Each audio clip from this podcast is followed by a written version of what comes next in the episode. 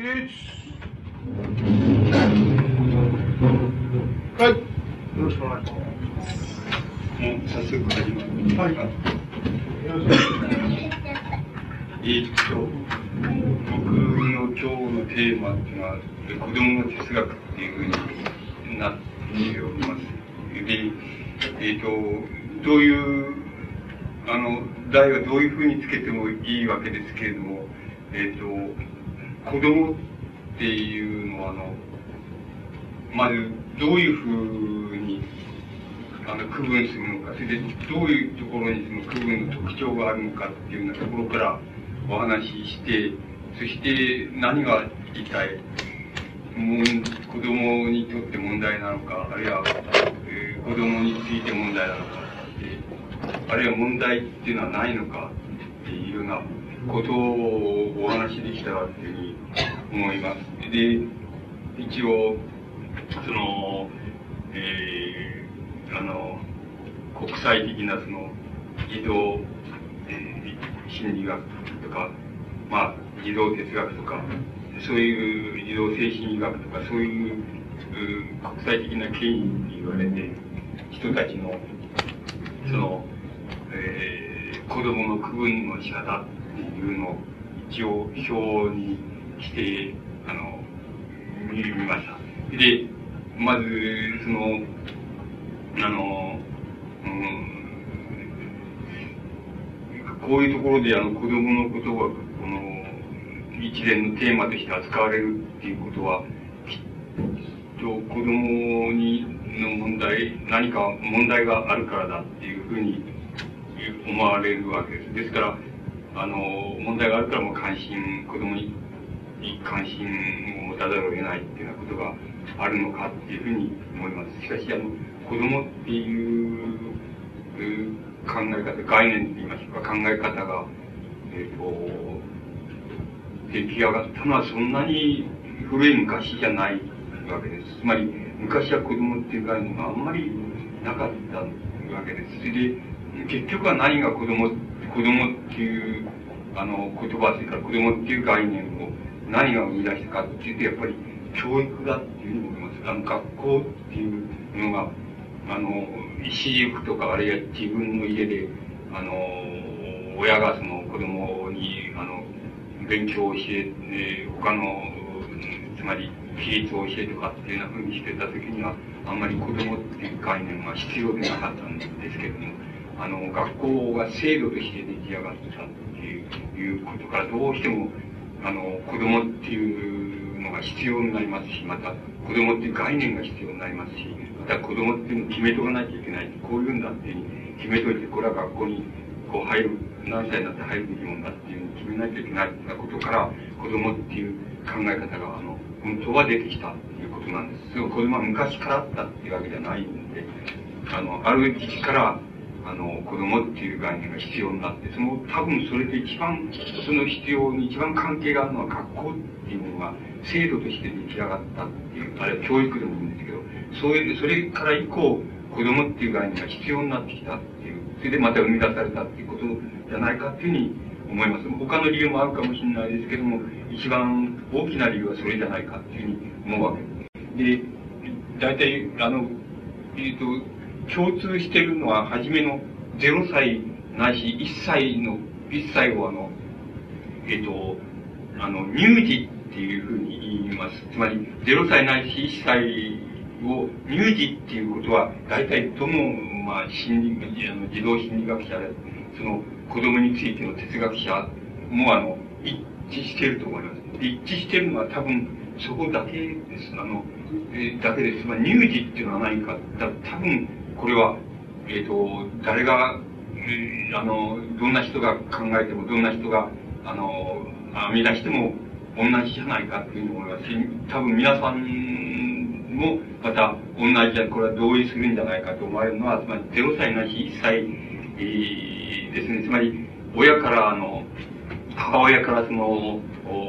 まあ、あの、おっぱいを飲まなければ、まあ、えー、栄養が取れなくて死んでしまう。つまり、母親なしには、あの、授乳って言いますか、お乳なしには、その、生きていけない。それからまた、母親の、世話をすることな、世話なしには、その排便の世話とか、それから着物の世話とか、そういうものの世話なしには、あの、やはり、あの、生きていけない。つまり、あの、自分で歩いて、あの、自分で着替えてってことできませんから、そういう時代の、を、をあの、乳児っていうことだけは、あの、多分、あの、どんな人が考えても、あの、一致しているところだと思います。しかし、それから以降は、すこぶる怪しいことになってきます。で、あの、大体、ここに、あの、4人ないし5人のその、そういう、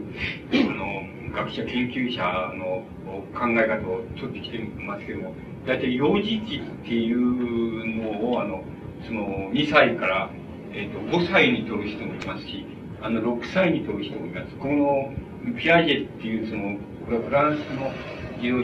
心理学者で、発達心理学者ですけども、それは多分7歳まで、あの、幼児っていうふうに取っています。で、この、え、で、大抵はやっぱり、5歳ないし6歳まで、2歳から5歳ないし6歳までを、あの、幼児期っていうふうに、あの、言っています。で、だけれどもこれも、まあ、あの、もう、もうすでに6歳、7歳までを幼児期っていう人もいるわけ、心理学者もいて、あの、決して一致しないっていうことが言えます。それからもう、その後になってきますと、もう、あの、ほとんど、なんて言いますか、あの、全部、いい加減って言ったらいいんでしょうか、全部、あの、意味がない、あの、分け方をしてると思います。で、あの、例えば、バーカーっていう人ももう非常に標準的な、あんまりいい本じゃないですけども、標準的な、あの、本の中では、自動機っていうふうに言っています。で、自動機をまあ5歳なし6歳から10歳までっていうふうに区分しています。で、自動機っていうのは一体何なんだっていうことになるわけですけど、自動機なんていうのはね、人間にはないわけですよ。つまり、ないのです。つまり、ただ要するに学校があるから、なんとなく学校へ行く、通い始める、あの、子供っていう意味合いで、あの、自動機っていう言葉が、まあ、成り立つわけで、自動機なんていうのは人間の中に本当にあるのかどうかっていうふうになっていくと、すこぶる疑わしいことになってきます。勢いその、その、何、次は何歳から何歳までの自動機っていうんだっていう、その区分もすこぶる人によって違ってきまして、怪しいことになってきます。それから、あの、その後は、これまたあの、もう個人差も著しいし、あの、人によって区分の仕方もまた著しいわけですけども、その後、あの、思春期っていう、あの、区分をしています。で、思春期っていうのは、あの、ある程度、あの、えっ、ー、と、人によって、何歳からっていうことについては、あの、人によって多少の、あの、違いがありましょうし、また個人差を問題にすればたくさん違いがありましょうけれども、それは、あの、共通の、なんて言いますか、標識って言いますか、表彰っていうのはあり得るわけです。つまり、あの、性的な、あの、つまり成長って言いますか、性的な兆候って言いますか、印っていうようなものが、あの、えっ、ー、と、一応前面に出てくるって言いましょうか。あの、引っ込んでるって言いますか、つまり、あの、前面に出てこないっていう意味だったら0歳からあるわけですけども、その、とにかく、あの、成長と、男性の成長とか、女性の成長っていうものは、大体、あの、性的な印って言いましょうか、特徴っていうのは、あの、前面に出てくる。あの、あるいは、身体の前面、あるいは肉体の前面に出てくるっていうようなことで、は言えば、あの、大体共通して、あの、まあ、その、11歳の人もいますし、10歳の人もいるわけですけど、えっ、と、それからの数年間っていうのは、思春期っていうふうに、あの、言っています。これはかなり、あの、はっきりした言い方ですし、はっきりした誰でも、あの、区分、区分が、あの、つけやすい、あの、あの、時期だし、またその、共通のその兆候といいますか、印っていうのを知りたいと思うならば、その知ることができる。それをもう目印にすることができるっていうようなことになりますから、この、思春期っていうのはまた割合に分かりやすい。そうすると、分かりやすいと言いますか、大体意見が一致そうなのは、この乳児期っていうのと思春期っていうのは、あの、大体どんな人が考えても意見が、あの、一致しやすいところです。あの、そして、あの、それこ、それはまた非常に重要なことですけども、その、意見が一致しやすい、誰でも共通で意見が一致しやすいっていう、そこがあの、人間のあの、人間の障害って言ってもいいんですけど、まあ、子供の障害でいいです。あの、子供にとって一番重要な時です。つまり、その二つの時期に、あの、間違わなかったら、大抵間違うわけですけど、つまり、間違わなかったら人間ってのは大丈夫なんだって、つまり、生涯大丈夫なんだって、何が大丈夫だっていう、ちょっと、あれなんですけど、まあ、とにかく大丈夫だ。あいつは大丈夫な男だとか、あ大丈夫な女だとかっていうふうに言えるためには、つまり、言えるためには、つまり、0歳の時、0歳、1歳、つまり乳児の時と、それから思春期、あれ、思春期を前後してですけど、その時期が大丈夫だったらば、あの、大丈夫なわけです。つまり、それでその時期がダメだったら、あの、ものすごくきついことになります。あの、人間っていうのは、あの、誰でもそうですけど、皆さんもそうでしょうけども、そう思い当たるでしょうけども、大変きついことになります。それで、あの、大変きついことになって、思春期っていうのは、まあ、自分でもよく分かってるところがあります。つまり、子供自身でも分かっていて何かやってるとか、分かっていてこうならざるを得なかったとかっていうようなことがあるわけですけども、何しろ分かんないのは0歳ないし1歳の時、つまり乳児の時っていうのは全くご当人には分からないんですよ。つまり、これは、旗から聞く以外にないんですよ。つまり、あの、旗から聞くって言っても、本当によく知ってるのは、あの、母親ですけども、母親に、あの、どうだったって聞いても、大抵本当のことは言わないですから、あの、言ってくれないですから、本当は非常に分かりにくいんですよ。つまり自分で分かんない。で、しかもものすごく重要だっていう、あの、時期なんです。で、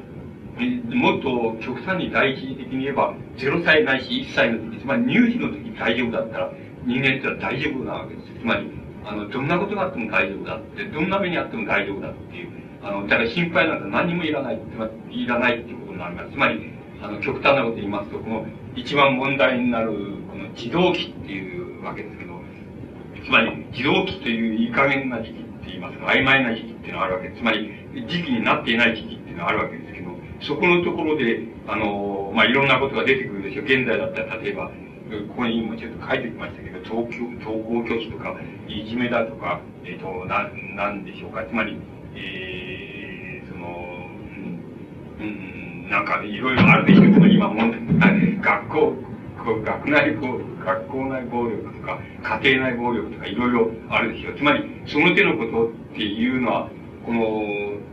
0歳ないし、1歳の時大丈夫だったら絶対大丈夫なわけです。絶対起こらないですし、あの、起こっても何でもないほっときゃいいわけです。治っちゃいますけど、あの、治っちゃいますから、あの、置いときゃいいわけっていうくらいに、あの、0歳ないし1歳の時っていうのは重要な時なんです。だけれども、その重要な時に、あの、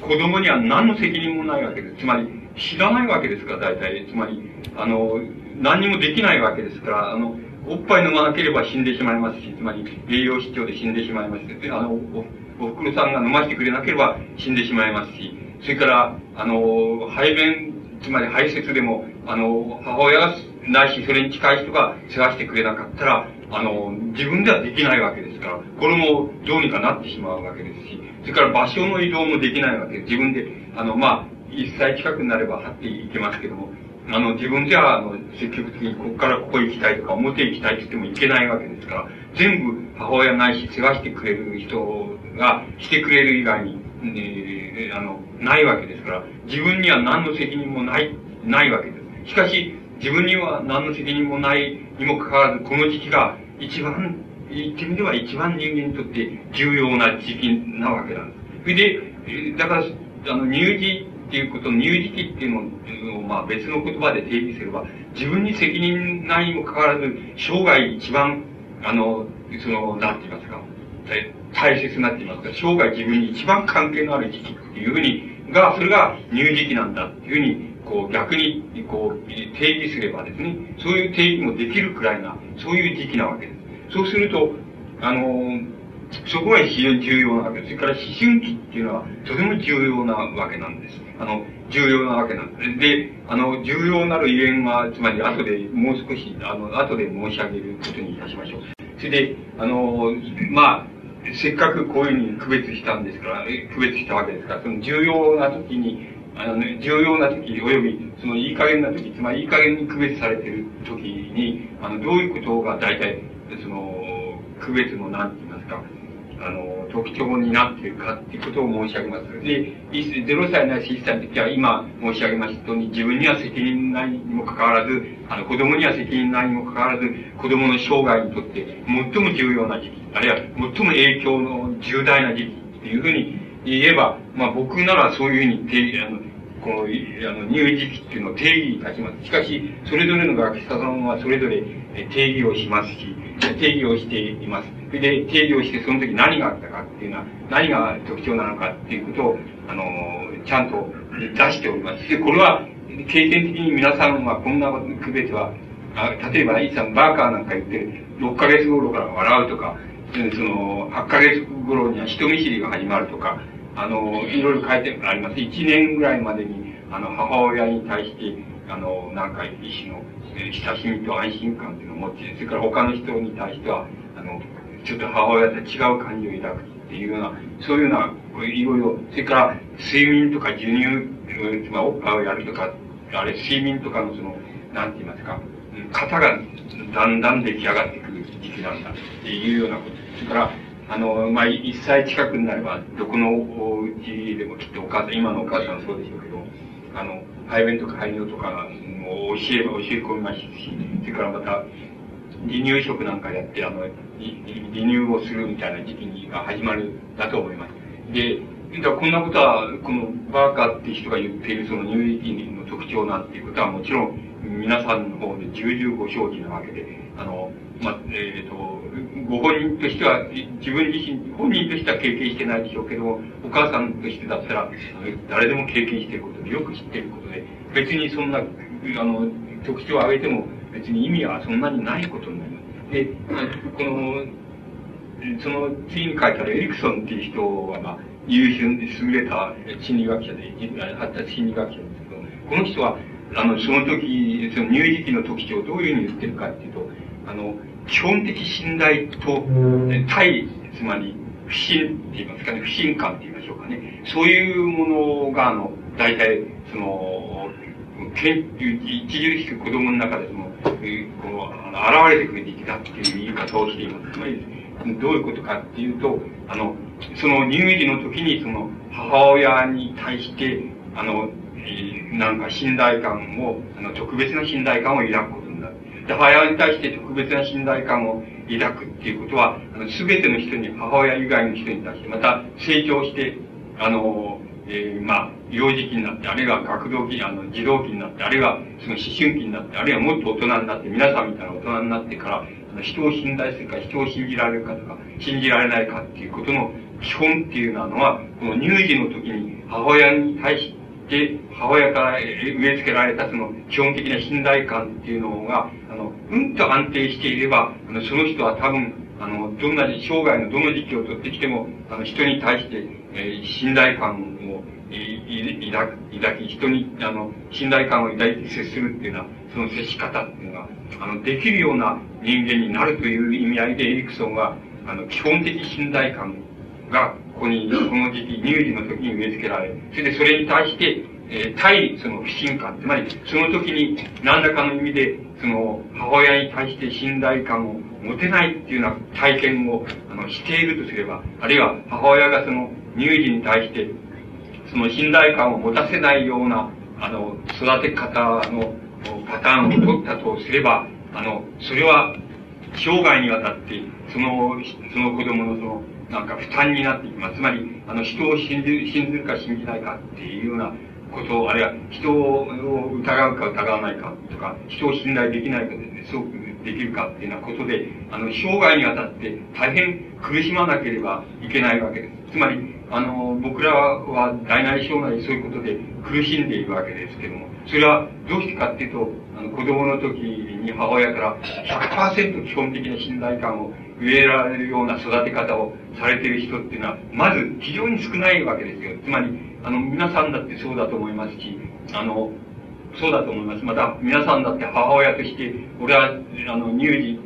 の時に、自分の子供に対して、100%基本的信頼感を与えるような育て方をしたっていうふうに言える人は、まずまずいないわけです。大抵、あの、手抜くわけですよ、どっかで。手抜きますから、あの、また手抜くって悪いことじゃなくて、つまりやむを得ないことがあるわけです。つまりいろんなことがあって、つまり経済的な理由とか、それから病気だとか、その、あるいは夫婦間の仲が悪くてとか、いろんなことがあって、要するに手を抜かざるを得ないっていうのが、大体どんな母親でも現状なわけです。だから、大内小内手を抜いてるいるけど、でも、まあ基本的には、まあ俺はよくやった方だよっていう母親はいるでしょうし、いると思います。それです。まあ、例えば70%まではやったと、うまく子供を育ったつもりだよっていうふうに言える人が、心の中で言える人がいると思います。心の底からって言いましょうか。人には何とでも言えますけど、そうじゃなくて、本当に心の底から、これは自分の子供に対して、まあ、約70%ぐらいまではやったなっていうふうに育てられたら大したもんだと僕には思います。つまり、あの、そ、そこまでやれたら大したもんで、まして100%なんて言ったらまずいないわけですよ。つまり、あの、大内小内も、まあ、ダメだ、手抜いたり、それから、あの、手抜くつもりはなかったんだけど、抜かざるを得なかったとかっていう目に誰でもあってるわけです。そうするとその分だけ信頼感はまあ70%の信頼感を無意識のうちにもう植え付けられているわけです。だから、あの、長時点の地ですね。つまり、長時点の地、人との付き合いの中で、70%くらいは、人に対して信頼感、心を開いて信頼感を持てるんだけど、どうもあとの30%はどっかで、あの、疑いを持ってるとか、疑いを持って人しか人に接しられないとかっていうのは皆さん、みんなそうだと思いますけど、あの、それは大なり小なりそういうふうになってしまいます。つまり、そういうふうになっているのが人間の現状です。で、これはごまかすことができないのです。つまり、あの、すでに遅い、乳児を過ぎた時にはすでに遅いわけです。つまり、もうどうしようもないわけです。つまり、あの、遅いので、あの、そ、そしたらば人間はどうする、どうするかっていうことになるわけです。じゃあお前ダメかっていうことになるわけです。ところが、またそれはそうでないのも、まあ、後で申し上げますけど、つまり、あの、そうしますと、つまり、あの、人間っていうのは絶えず、やっぱり、こう、なんて言いますか、絶えず現状を超えていくもんだって言ったらいいんでしょうかね。あるいは自分の資質とか性格とか、それを超えよう、超えようとするもんなんだ。あるいは弱点があれば自分の弱点を超えよう、超えようとする、そういう存在が人間なわけです。だから、あの、超えよう、超えようとして、やっぱり、ある程度超えられるっていうようなことがあるわけです。超えられるわけです。つまり、ある程度言いますけど、全面的に超えられることがあるわけです。だけども、それは意識して超えるわけです。つまり、あの、努めて、自分は努力してそれで超えるわけです。で、あの、努力をやめたら、すぐに元に戻ります。つまり元に戻るっていうのは、乳児の時の基本的信頼感を、えが70%だったら70%に戻りますし、40%だったら40%に戻ってしまいます。つまり、努力しなければ戻ります。つまり、あの、そのくらい、あの、基本的な要素は、この乳児の時に決まってしまいます。で、これ、あの、これは、えっと、ものすごくよく考えた方がいいことなんです。つまり、あの、考えたことがいいわけです。それは、またこれは、ある意味で、宿命論になってしまうわけです。それだったらもう、0歳、1歳でもその人間ってのは決まっちゃうじゃないか。我々は決まっちゃうじゃないか。確かにそうなんです。その一面では確かに決まっちゃいます。で、これはいかんともしがたいことです。つまり、あの、なぜならば自分はその時責任がないわけですから、知らない、意識してないわけですから、しかし母親からの信頼感、従前な信頼感を身に受けたかどうかっていうことは、母親の問題であって、あの自分の問題でなかったわけですから、仮に自分がその、あの、資質的に、その、なんか、まあ、つまり40%しか俺は人間を信じられないっていうふうな人間になっちゃった。それは自分の責任ではないですよ。だけど、それは宿命でもないんです。つまり、なぜならば、あの、努力すれば、あるいは意識すれば、意図すれば、それを超えることができますから、超えて、あの、超えて、あの、信頼感を持つこともできますし、また、獲得することもできます。ただ、その努力をやめれば、つまり、意識、意識的にそういう努力をするっていうことを、人を信ずるとか、人を信頼するとか、人に心を開くっていうことを意識的にやめてしまえば、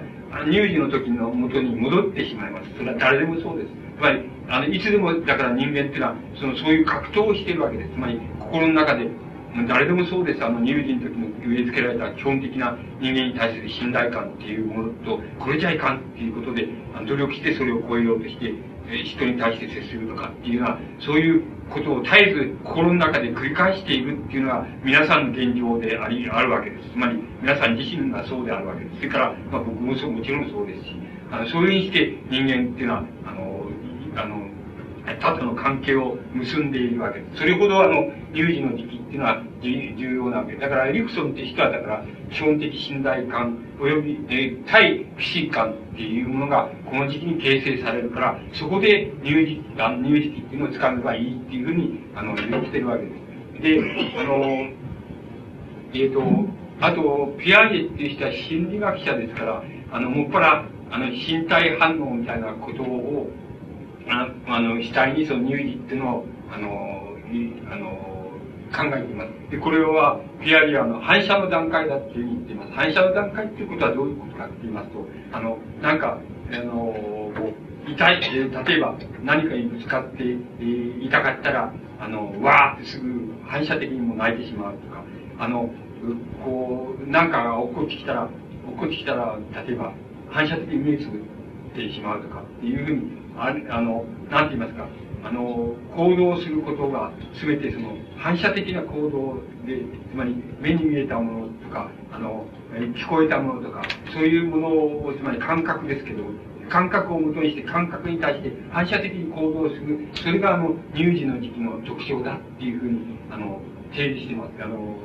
これはつまり、あの、なんて言いますか、言葉を覚えた以降、その、なんか、こうしなさいって言われて、あの、しようかしないかって考えて、その上でしたとかしないとかっていう、つまり、そういう、あの、かん、ものを考えて何か行動するっていうようなことがまだない段階で、何か、ファッとこう、あの、油かい、油ものが落ちきたらもう目つぶるとか、あの、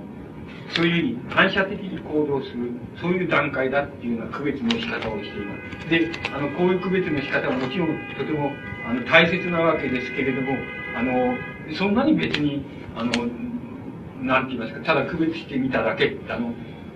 乳児のその、なんて言いますか、身体の動かし方とか、反射の仕方、反応の仕方っていうのを、まあ、要するに、あの、特徴として、あの、取り上げてみただけっていうふうなことになると思います。それで、その乳児の、こう、乳児期のその後ですね、つまり1歳に入った頃から、だんだん少しずつあの、言葉っていうものも、あの、覚え込むようになりますし、そして言葉っていうのを思い込むよう、覚え込むようになると、あの、反射的な、あの、行動だけじゃなくて、少し、あの、なんて言いますか、あの、思考するって考えるっていうことじゃないんですけれども、あの、言葉を介して、あの、愉快な感情とか、不愉快な感情とか、あの、そういうことを、あの、表情に表したり、楽しい時には、あの、意識してって言いますか、笑ったりっていうようなことがあのできるようになり、また、あの、自分、何でもあの自分本位でって言いますか、自分が一番大切でっていうのは、あの行動、あの、こ振る舞い方あのは、あのもうあの言葉も自分が一番、自分を主体にしてって言いますか、自分を中心にして、あの言葉を言うとか、あの、振る舞うとかっていうのは、そういう態度を取る時期だっていうふうに、あの、あの、いうことにあのなると思います。で、あの、エリクソンはもっと、もっとあの、乳児を分けていまして、それで、乳児、乳児期の後期、つまり1歳以降ですね、1歳から2歳までの間のことを、あの、あれ、えっ、ー、と、自立対恥疑惑っていうふうに言っています。これは、要するに、先ほどのその、基本的信頼不信っていうのと同じことで、信頼不信っていう感じ方が無意識じゃなくて少しあの、少し、あの、自分でわかるような感じで、あの、あの、信頼と不信を表明できるようになる。それから、あの、信頼したものに対しては、喜びを、あの、こう、なんて言いますか、表すことができるし、不信のものに、不信のものとか不信の事柄に対しては、あの、なんか、それらしいその表情とか態度を取れるようになるっていうようなことだと思います。で、あの、エリクソンは、あの、うん、この、あの、大変、あの、この中では見事、一番見事な、あの、言い方をしてると思いますけども、その全ての特徴っていうのは、あの、吸うっていうこと、つまり、母親の乳房を吸うっていうようなことが基本になって、その、あの、吸うっていうことと、それから少し感情が、あの、なんていうか、感情がその荒立っている時には、この噛むっていうのは、つまり吸うとか噛むとかっていう形で、そういう、あの、周囲のものに対して、特に母親に対して、その、快、あの、感情の快とか不快とかっていうのを表現する。それだから、吸うとか噛むっていうのは、いわば、あの、なんか、その、外界にその接触する、っ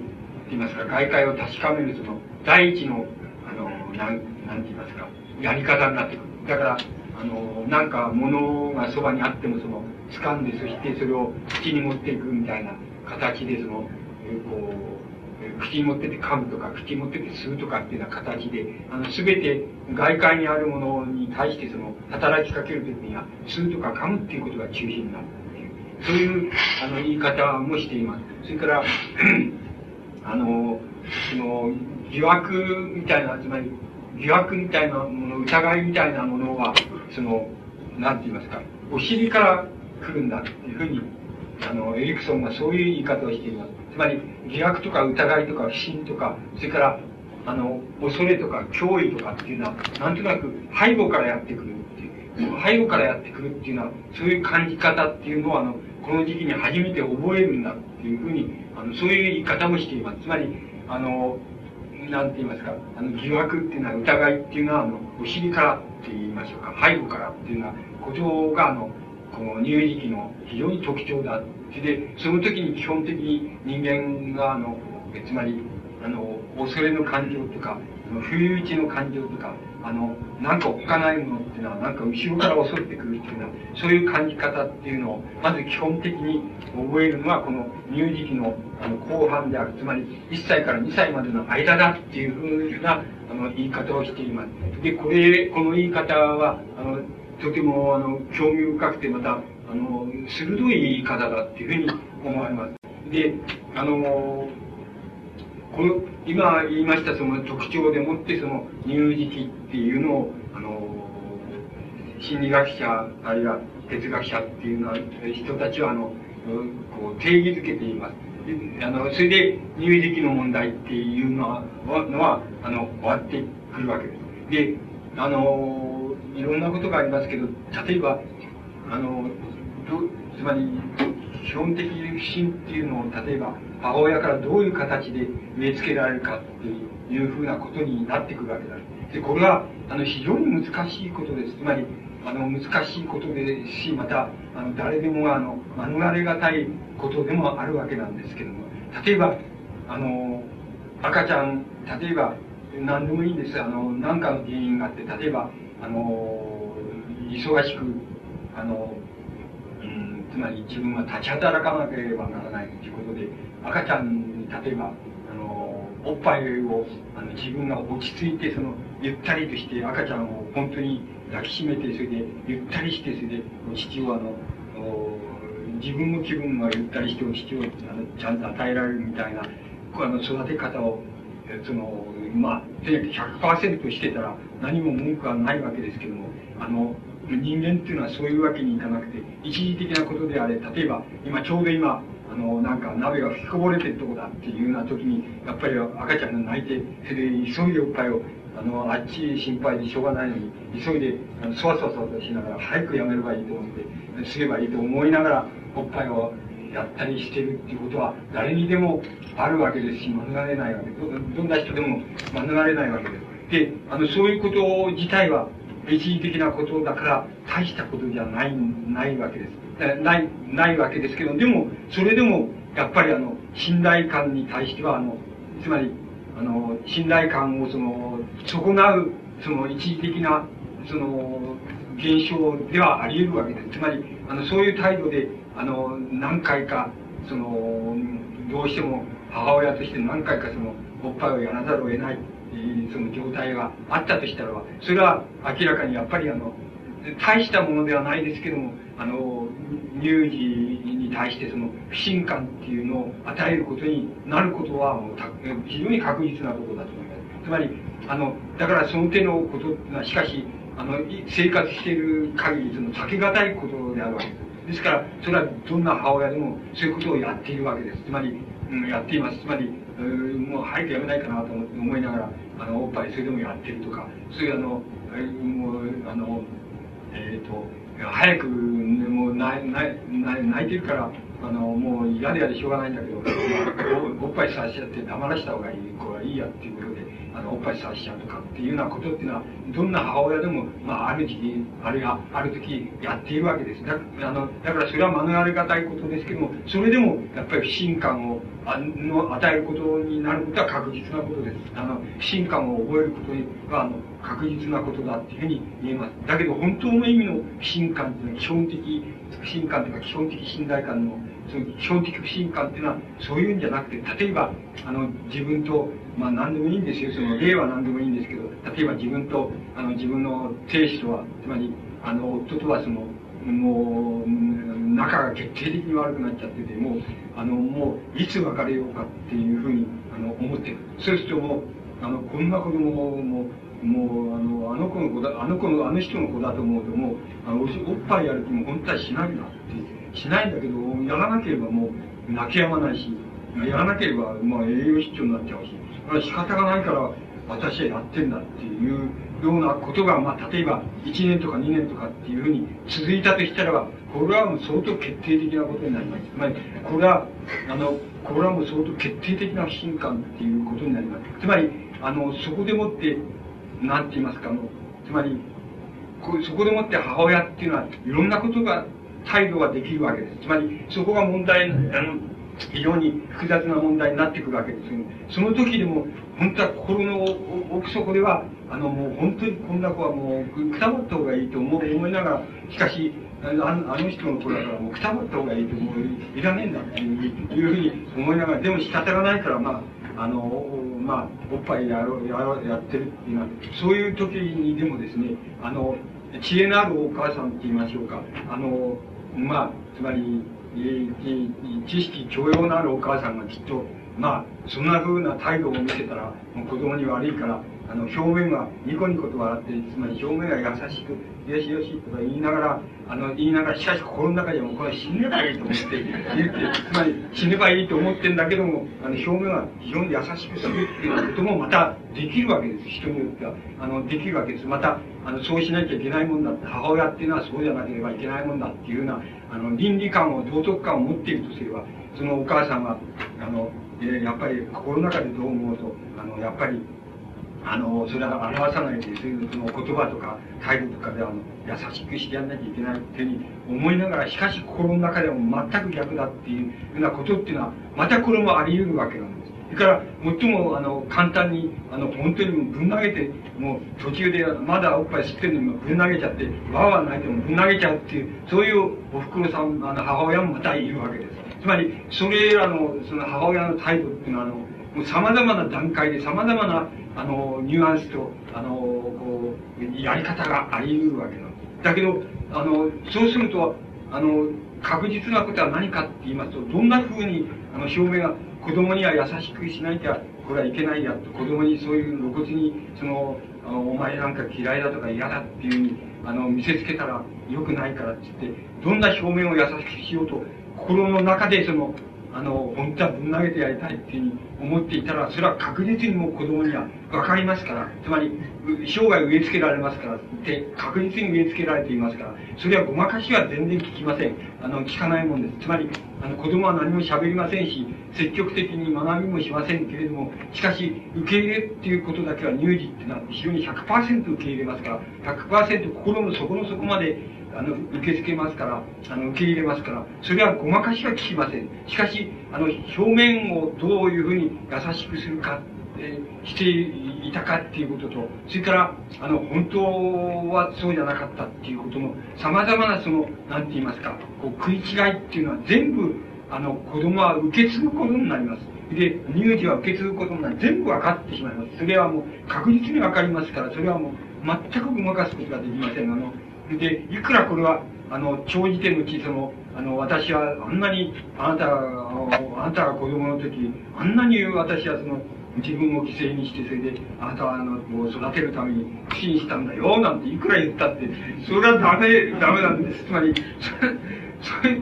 あの、それで、そうかななんて思うのは、あの、表面だけであって、つまり、あの、そうかなっていうのは、あの、その表面受け入れますけど、本当に、あの、心の底から、あの、それを納得するっていうことは、本当はありえないです。あの、本当にしてない限りはありえないですから、それは、あの、そそういうのは、あの、あの表面だけの、あれですから、いくらお母さんが、あの、なんて言いますか、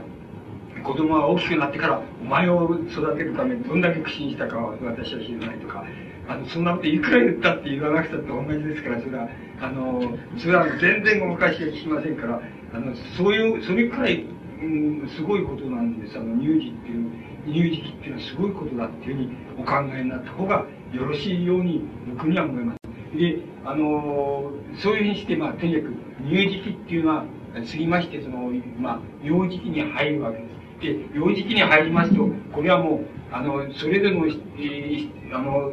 学者さんは、あの、それぞれの言い方をしていますけれども、だんだんあの、言葉、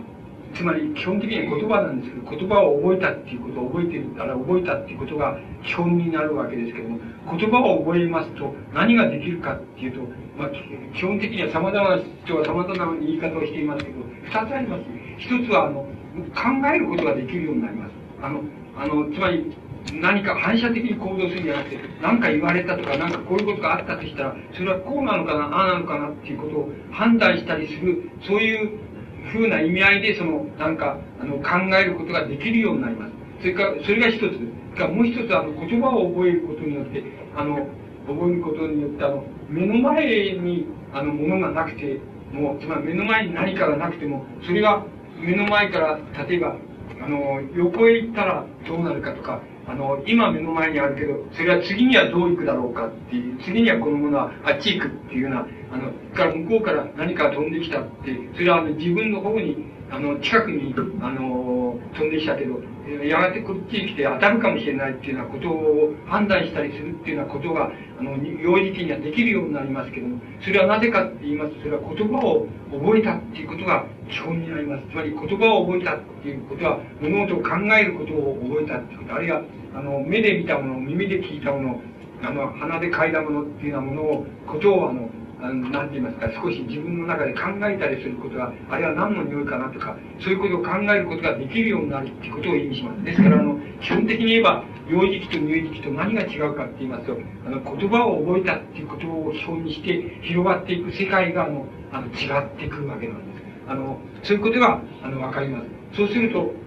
あの、なんて言いますか、あの目の前にないものでもあの思い浮かべてあれはこうなるに違いないっていうことがあのできるようになりますから勢いもっとそれを極端に広げますといろんなことが空想をすることができるようになったりします。つまり、えー、幼児期になりますと空想したりそれから逆に言うと何かあの、えー、夜中に目覚ま覚ましてそのお化けが出てくるんじゃないかとかあの風の音をガタガタってするのを聞いて、あの、なんか非常に怖くなっちゃったりっていうようなこともありますけど、それはなぜかっていうと、あの、目の前にあるものに反応するだけじゃなくて、あの、目の前にないものでも、こういうふうにある、こういうふうにあるんじゃないかっていうようなことが、空想したり想像したりすることが、あの、できるようになったっていうことから、あの、出てくる、あの、世界の広がりなわけです。だから、その基本はやっぱり言葉を覚えたっていうことなんです。あの、言葉を覚えたっていうことが基本になって、それがあの展開されていくわけです。それで、あの、もう一つ、この、心理学者が大切だっていうふうに考えていることは何かって言いますと、あの、遊ぶっていうことです。あの、遊びっていうことを、あの、なんて言いますか、始めるし、あの、始められるっていうことです。これも、基本的にはやっぱり言葉を覚えたっていうことからの、組と言っていいと思います。あの、で、これは例えば、遊びには、その、いくつもの種類があるわけです。で、あの、まあ、あの、なんて言いますか、一つの種類は、例えば、あの、お人形、あの、お人形でまま、ままごとの遊びをするとか、つまり、実際にある、あれ、実際に母親や父親がやっている生活、自分も入っている生活っていうのは、あの、小規模で自分が母親になったり、父親になったりっていうようなことで、小規模でやってみせるっていうのは、つまり、まあ、孫と遊びみたいな、そういう遊び方っていうのは、実際にある遊び、あの、実際にある生活っていうものを、あの、小さな規模で、あの、子供がやっぱり、もう一度再現してみせ、見せる、見せる遊び方っていうのはあります。これは、あの、ままごと遊びとか、お医者さんごっことか、あの、そういう、あの、遊び方一つ。それからもう一つは、あの、それと対照的なのは、あの、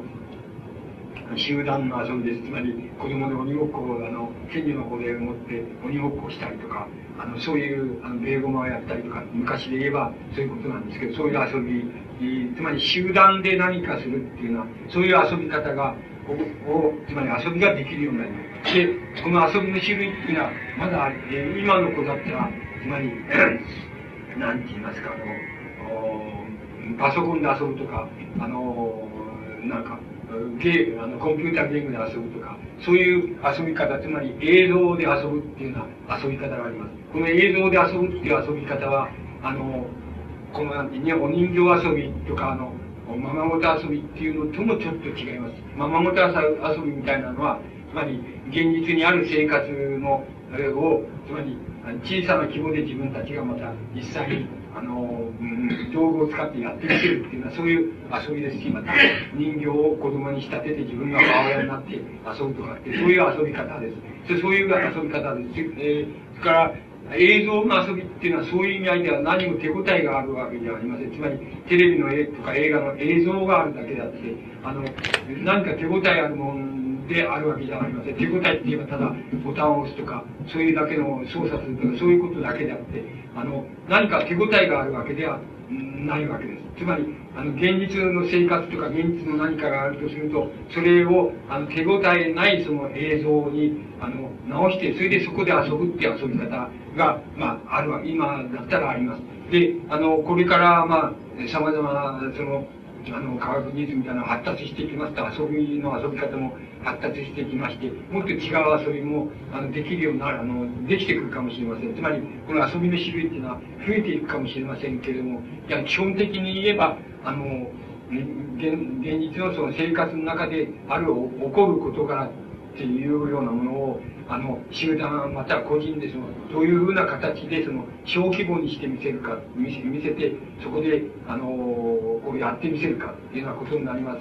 なります。つまり、遊び方の基本っていうのは子供にとってあの、生活の仕方、それ自体であって、つまり生活の仕方、子供にとって生活自体が遊びであるわけですし、遊び自体が生活であるっていうようなことになりまして、やがてこれが、あの、大人になれば、これはだんだん職業っていうようなものに、あの、職業っていうようなものにどうやって対処したらいいのか、あるいは集団の場合には、あの、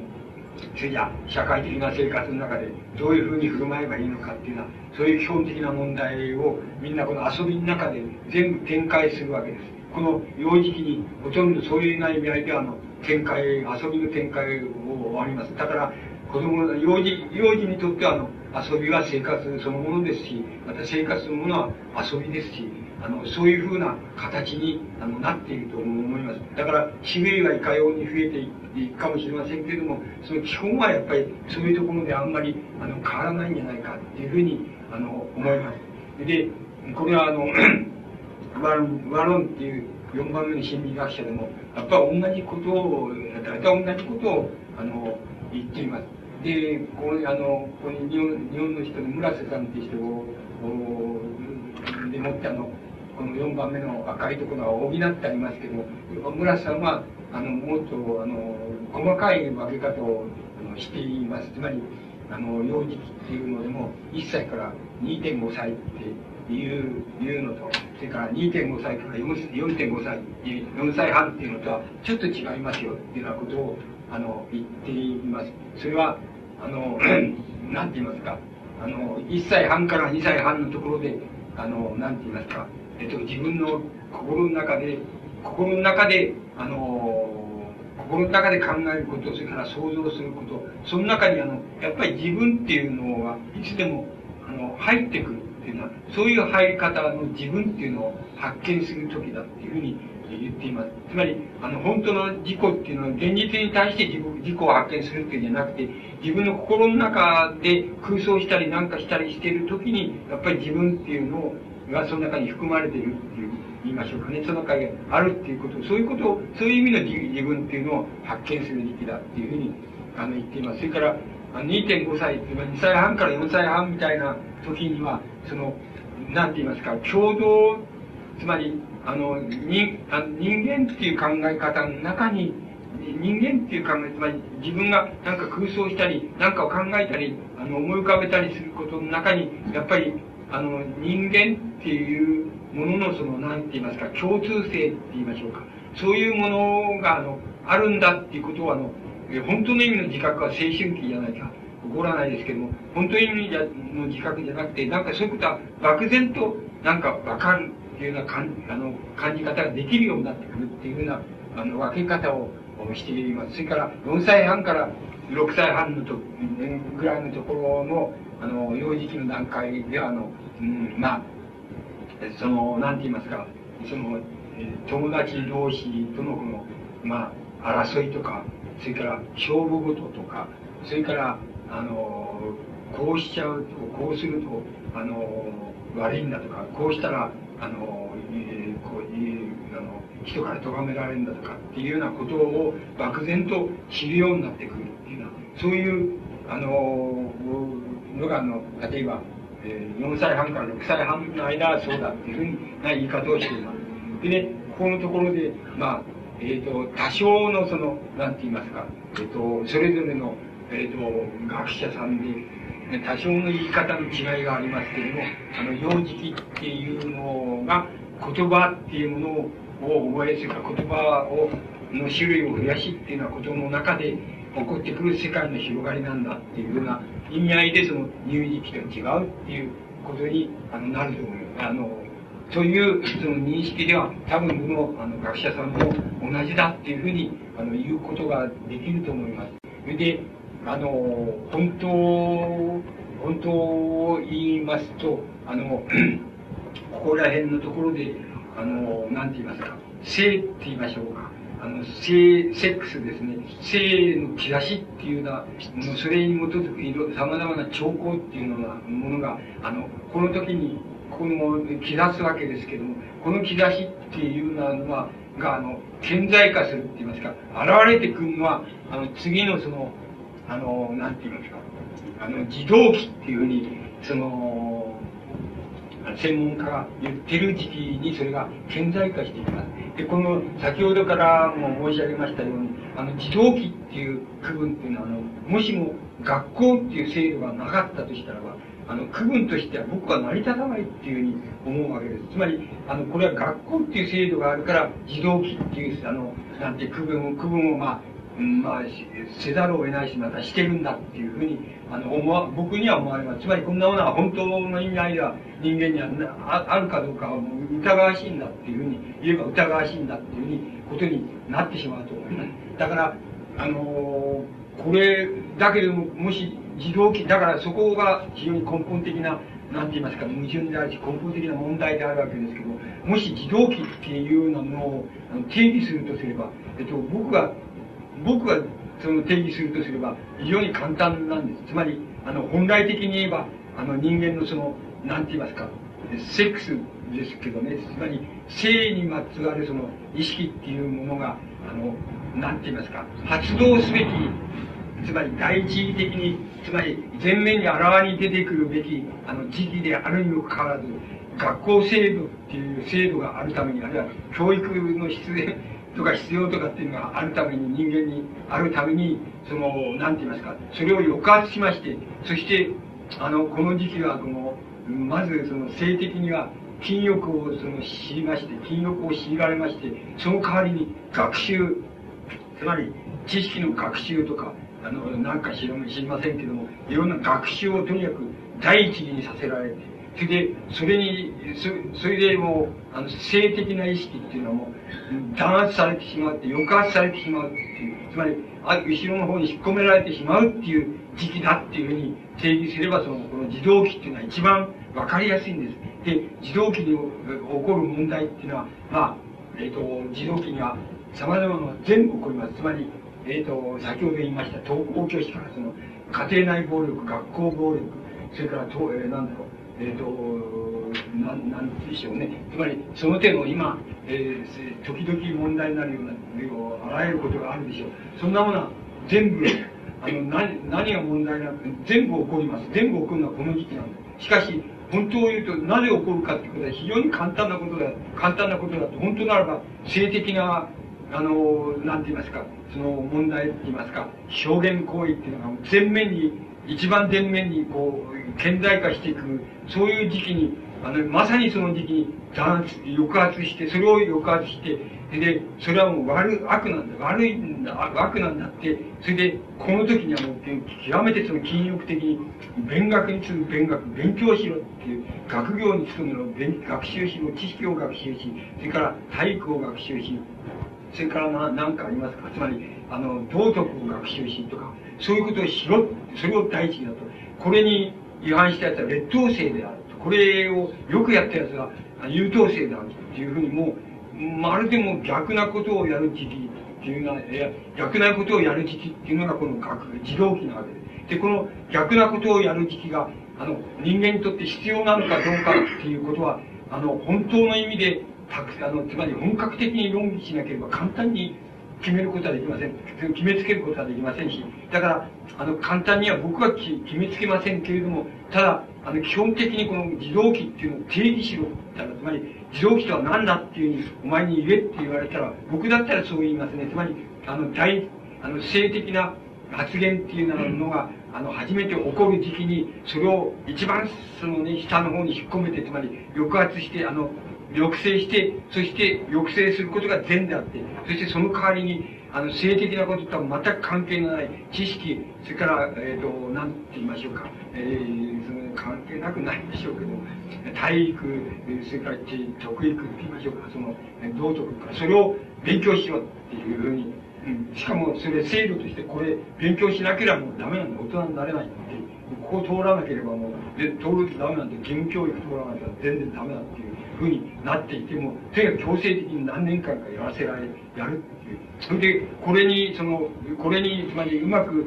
これに適合してそれを学べなかったら、それは劣等生だ。それで、学べたやつは優等生だ。ああいうふうに、あの、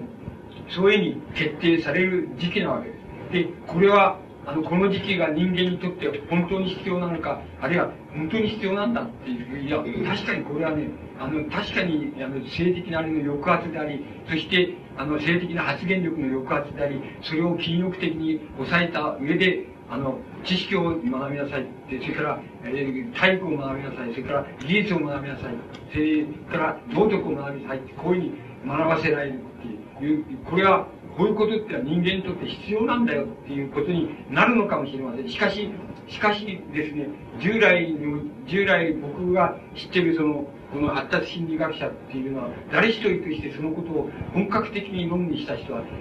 ないですよ。つまり、本格的に論議できてないですね。つまり、あの、全部ダメですね。あの、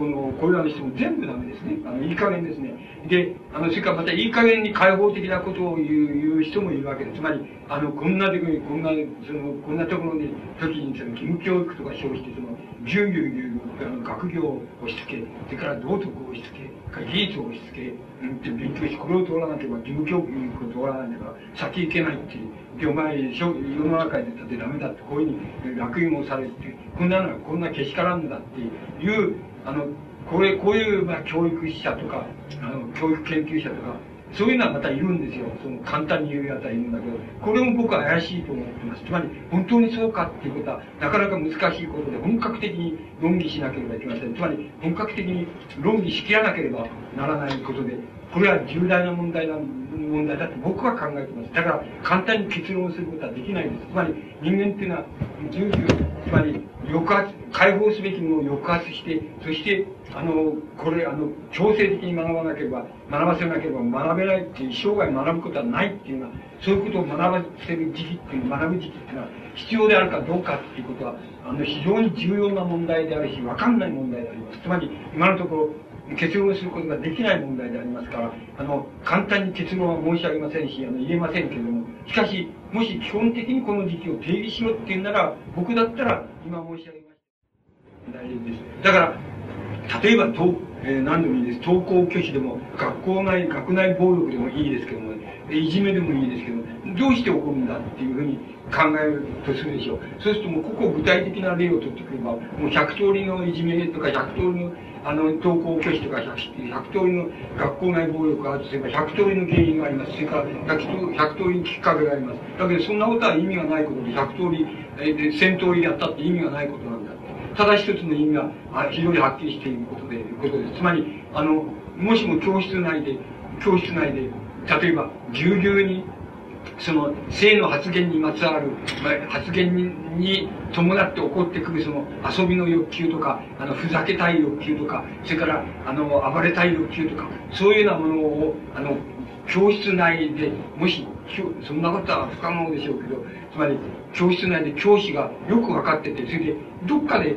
教室内でもどっかで穴を開けとくっていうようなことを、もし、あの、授業中でも事業、事業は真剣にやるんだけど、どっかに穴が開いてるんだ。つまり、あの、つまり、なんて言いますか、あの、性的発言に伴う、その、なんか、凶暴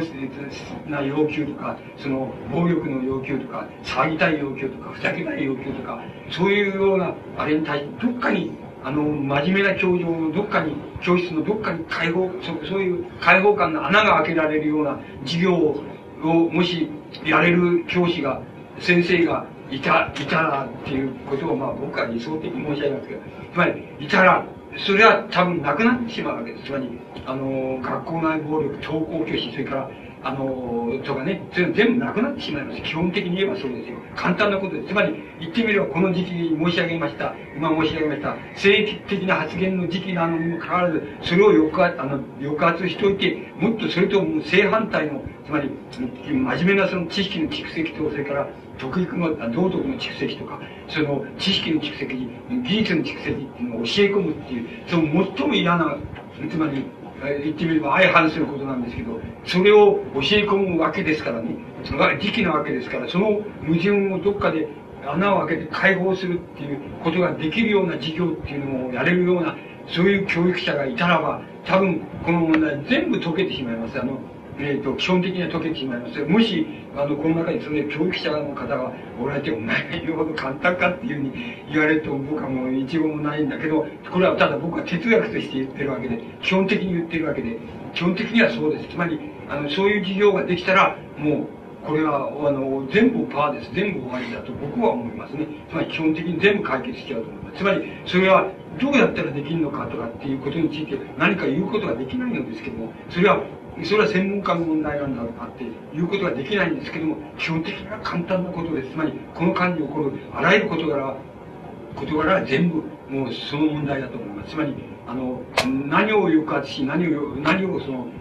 つまり、なんどんな技術、どんな技術を、あの、どんな知識を学ばせようとしているか。で、その間に何を抑圧しているのかっていうことを、よくよく分かっている教育者がいて、それで、あの、もしも、その両方が両方、つまり、なんて言いますかね、解放しながら、で、しかも、あの、きあの知識をあの植え込みっていう、あの、技術を植え込みとか、道徳を植え込みっていうようなことが同時にできるみたいな、そういう教育がもし可能ならば、あの、教室内なら教室内でも可能ならば、あるいは学校なら学校っていうようなものの中で可能だったら、多分、あらゆるそういう問題は、あの、解けてしまいます。あの、なくなってしまうというなのが、あの、あの、帰結だ、つまり結論だっていうふうに僕には思われます。つまり、そこの問題に、あの、帰着して、あの、しまうと思います。で、もちろん、心理学者たちは様々なことを、あの、述べております。しかし、あの基本は全くそうです。あの、つまり、あの、性的な発言力に対して、あるいは発言力に伴う、あの人間の行動の仕方って言いましょうか。あの、暴れたくてしょうがないんだとか、これ騒ぎたくてしょうがないんだとか、悪ふざけしたくてしょうがないんだとか、この、えっ、ー、と、あの、なんていうのか、遊びたくてしょうがないんだとか、つまり、笑いたくてしょうがないんだっていうのは、そういうことを、あの、どっかで解放でしたら、できるような、そういう教育のやり方っていうようなことができるならば、もう、その問題が少なくとも、あの、登校登校拒否からその学学校内暴力とかいじめとかっていうのにわたるあれはまず大半のあれはなくなってしまうと思うそれからもう一つその消極これは逆に消極的な理由なんですけどつまりそうだったらそういうふうに抑圧しておいてそれじゃ知識を学べ、それから技術を学べ、それから道徳を学べ、規律を学べっていうことを学校の中でやれ、やら、やらせて、やらせてるのはまだいいとして、その、そうしといて、これにその適合できない人がいるわけですよ。つまり、できない子がいるわけですよ。つまり、あの、脱落する子がいるわけで、つまり、知識もあんまり途中まで分かったんだけど、どうも、あの、蓄積するのは、あの、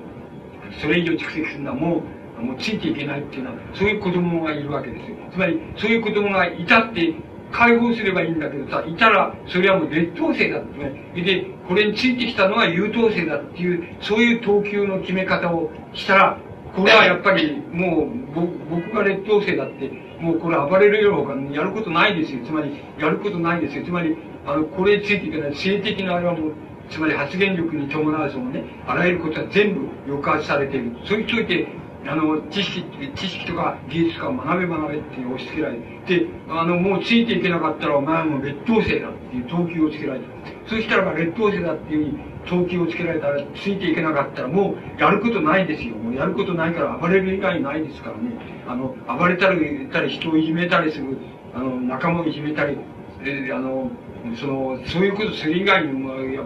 学校の窓でぶち壊したりとかって、それすらやることないわけですよ。もうだってもうしょうがないでしょ。つまり、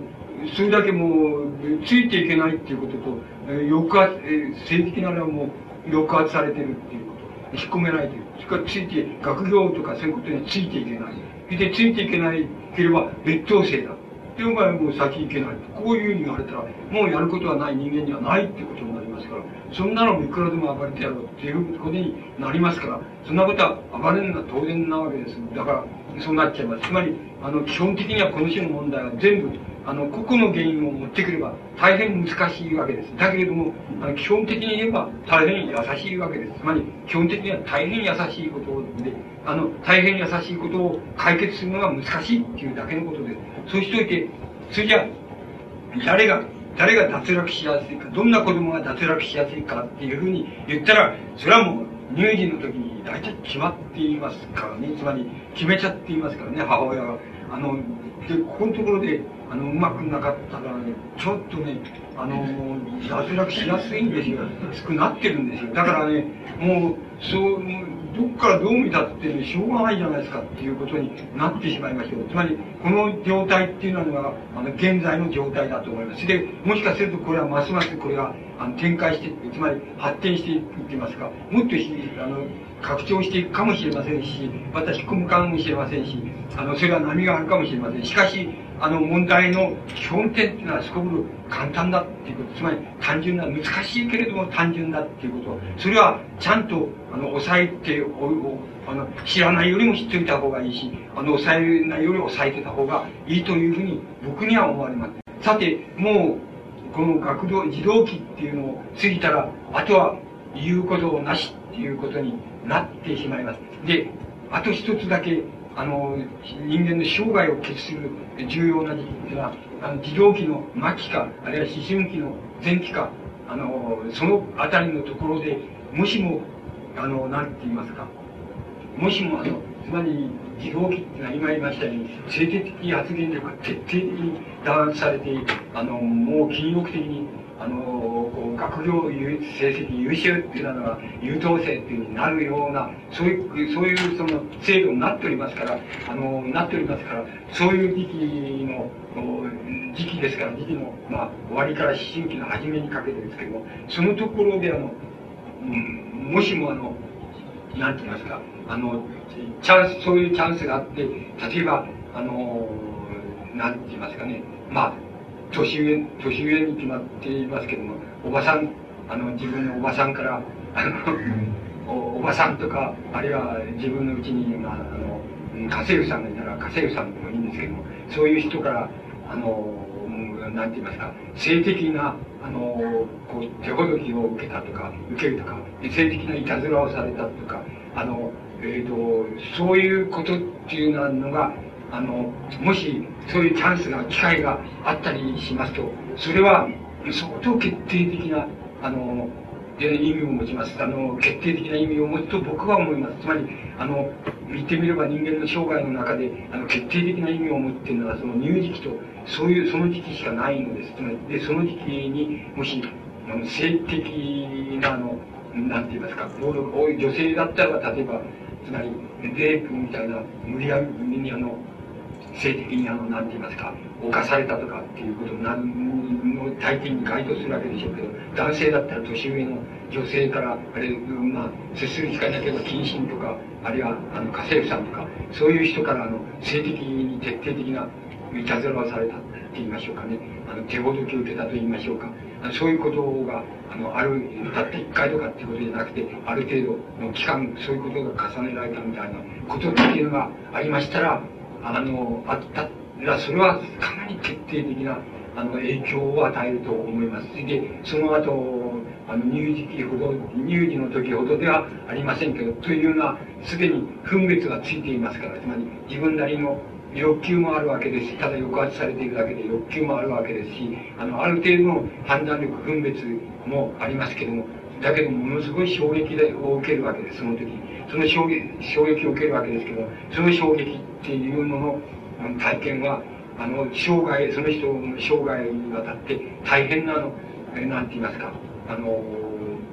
影響を与えると思います。あの特に、あの、その人の、なんて言いますか、家庭生活って言いましょうか、結婚生活っていうものに対して、決定的な影響を与えると思います。だけども、で、ね、だけれども、先ほど初めに申し上げました通り、あ人間っていうのは、決定論じゃないないのであって、人間っていうのはいつでもそういう弱点欠陥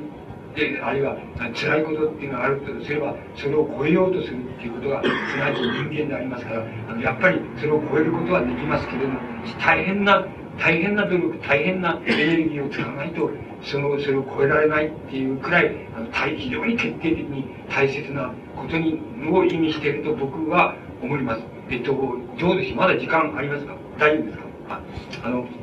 それでは、その、その日の、まあ、今度は、あの、それじゃあそういう例、例を申し上げましょう。その、えー、いくつか申し上げてみたいっていうふうに思います。これは下の方にあの書いてあります。で、下の方なんですけど、まず一等最初に、ジャン・ジャック・ルッソー、つまり、えっと、どう、つまり、近近代、世界の近代思想の、まあ、なんて言いますか、あこう、あけぼのって言いましょうか、あけぼのを開いた、まあ、巨人の一人、一人ですけども、その、ルッソーに告白録、あるいは告白っていうのがあります。岩波文庫で、ね、3冊本でありますから、もし、あれだったらお読みになればいいと思います。あの、優しく書かれていますから、あの、いい本ですから、まあ、お読みになるといいと思います。で、ルッソーが、告白の中で書いてることがあります。で、今の、うん、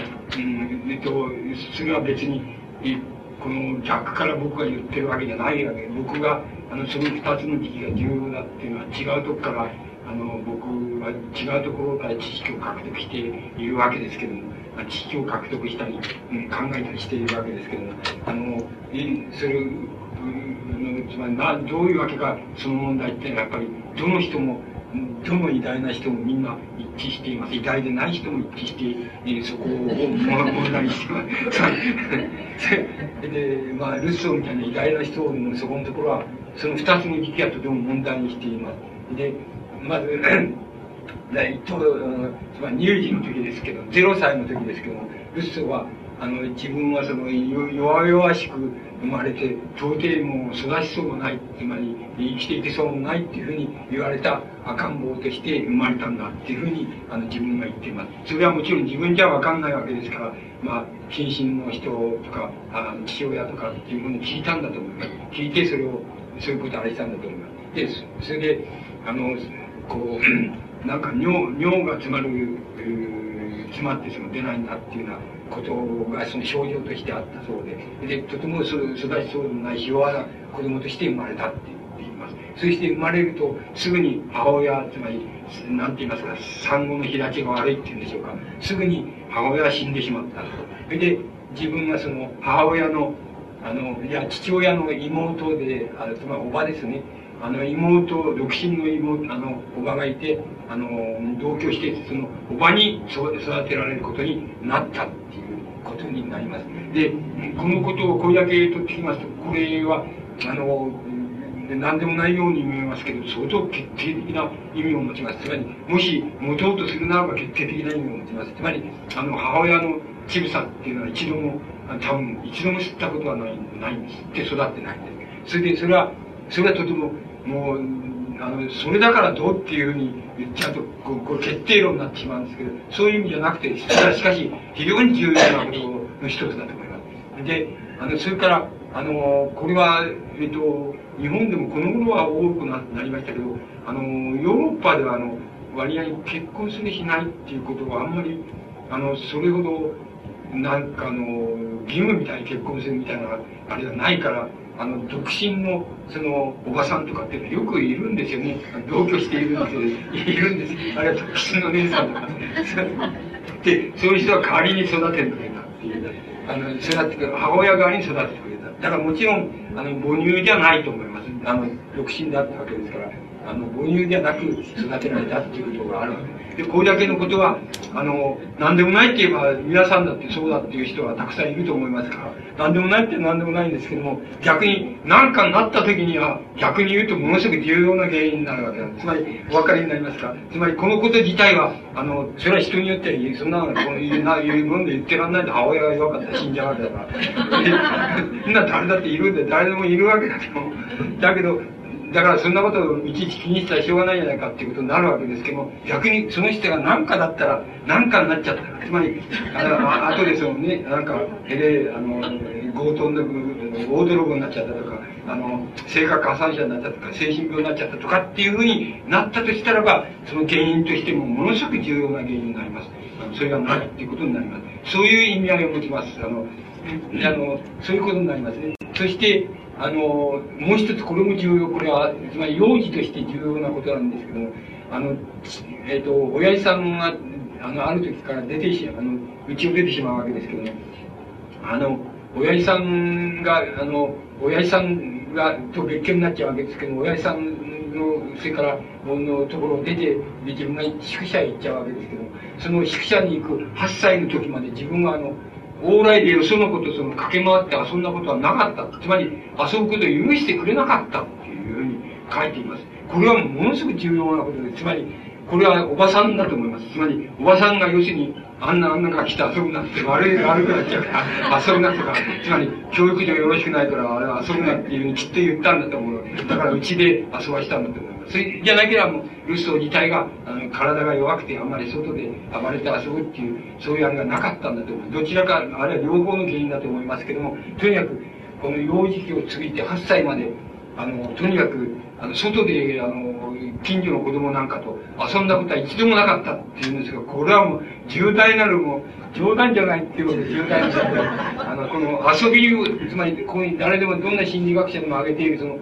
ことですけども、遊びっていうのを本当に覚えていく。それから集団的な遊びも覚えていく。それからシンボルとしての遊び、映像としての遊びも覚えていくっていう、そういう、で、知識空想も増えていくっていう、そういう時期に、あの、外で遊んじゃいけないって言われたっていうことは、そういう育ち方っていうのはもう決定的だと思いますね。つまり、あの、決定的な意味を持つと僕は思いますね。つまり、これは乳児期についても決定的なことだって。こんな人がまともに育ったはずがないよっていうふうに言ってもいいんだけども、先ほど言いましたように人間っていうのはやっぱり超えていくもんですからね。あの、それを超えていくもんですから、だから、もちろん超えたから、ルッソは普通の人より偉大であったわけですけど、偉大になったわけですけどね。だから、なったわけですけど、しかし、偉大になったっていうことを告白の中でルッソは書いていますけどね、あの、偉大になったっていうことは、その人個人にとってはね、救いじゃないんですよね。あの、世間があの人は偉大だって言ってくれたとかね、そんなことはどうってこともないんですよ。つまり、ご本人にとって本当に幸福か不幸かっていうことにとっては、どうってことはないんですよ。あの、で、せいぜい何か言われた時、褒め、なんか褒め、褒められた時、ちょっといい気持ちしたっていう、それだけのことなんですよ。ことなんです。本当にその、だからウスはものすごく不幸で、自分は不幸だったってことを言っていますけどね。告白の中、つまり不幸だったっていうことを言ってますけど、それは本当にそうなんですよ。つまり、あの、本当に幸福かどうかっていうことは、まあ、多少はね、その、生前、ルソー、偉大な人だって言われて、その、言われたら、それはさ、多少はいい気持ちその時したかもしれないけど、したし、それじゃお金も少しは入ったかもしれないけど、そ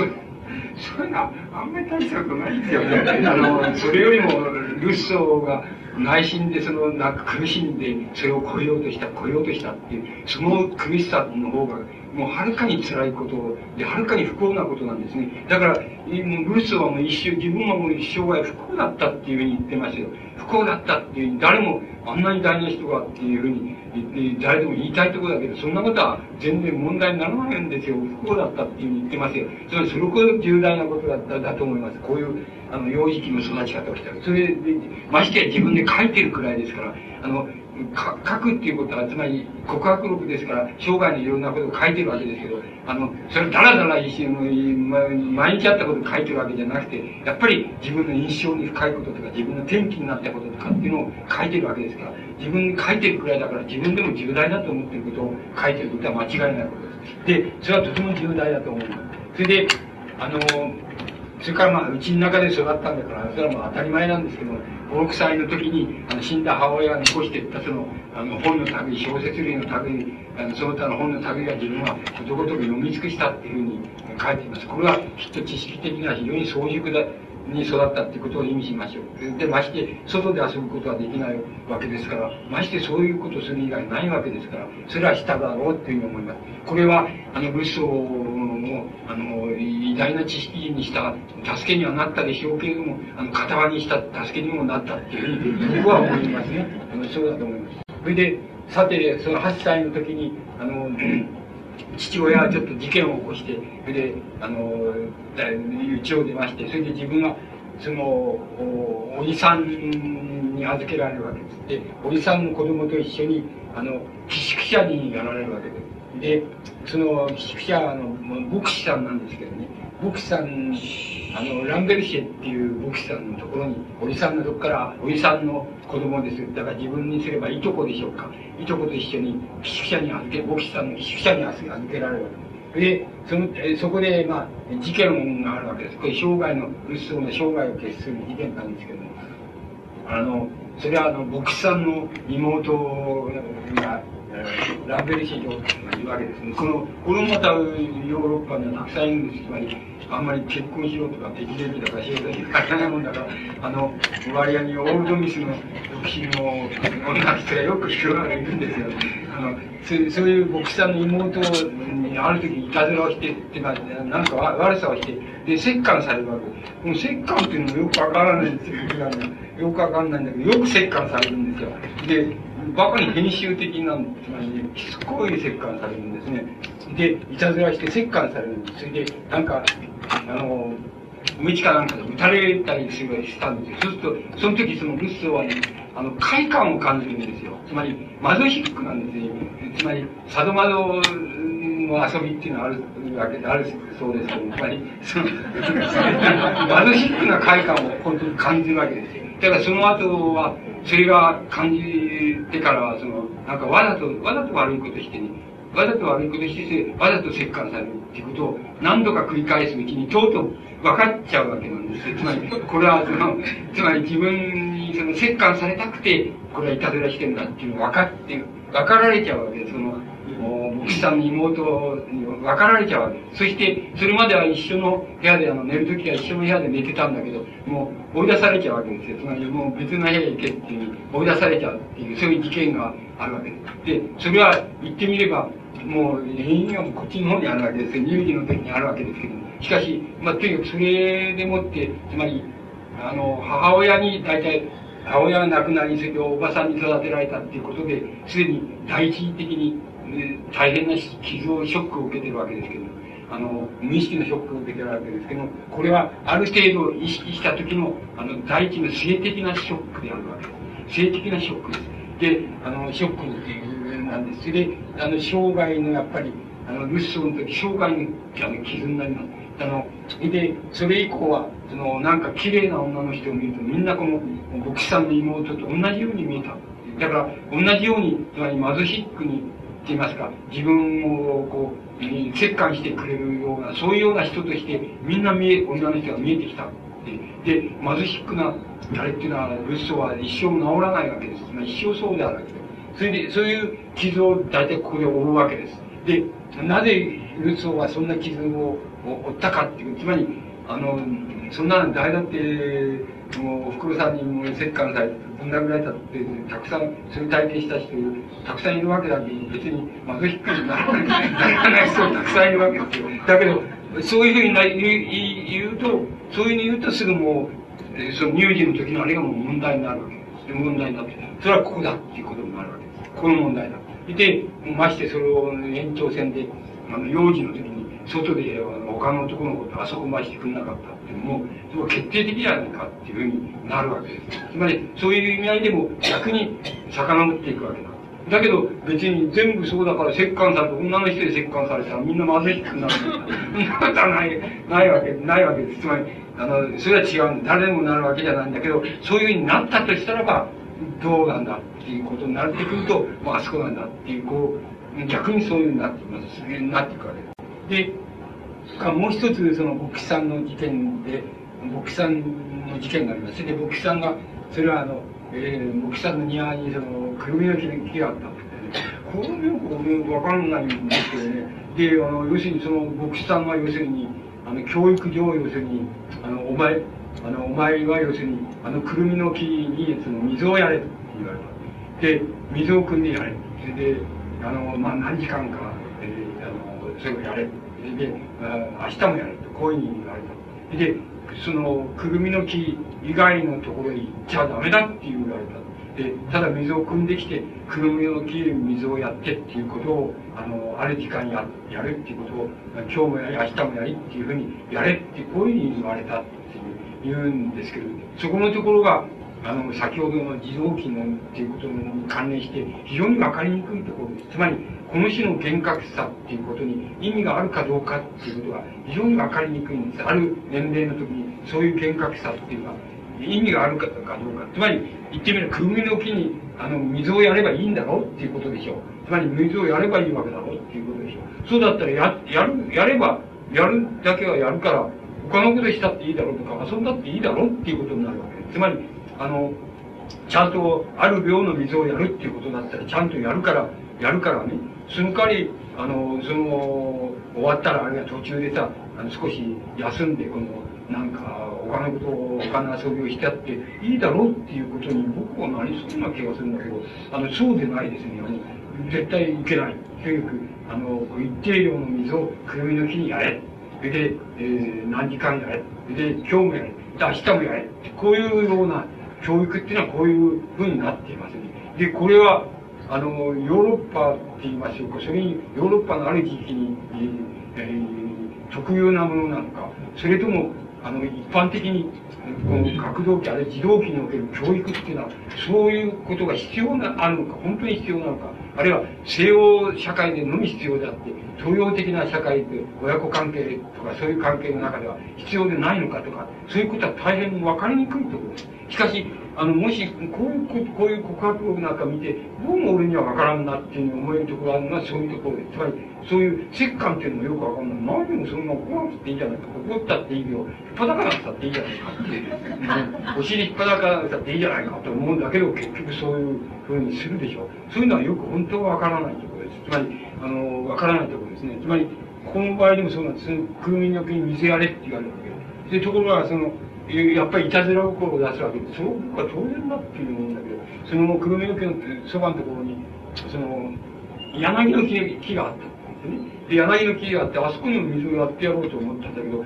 少なくとも表面上はやりに行くことはできない。つまり、やらせてくんないんだそうです。くれ、くれなかった。で、つまり、くるみの木に水をやるってことだけしかやらせてくんない。で、あの、そばには柳の木にやりたくてしょうがないんだけど、やらせてくんない。だからそこでもって、牧師がいない時にその、なんて言いますか、穴を掘り、言いますか、水を掘りまして、あの、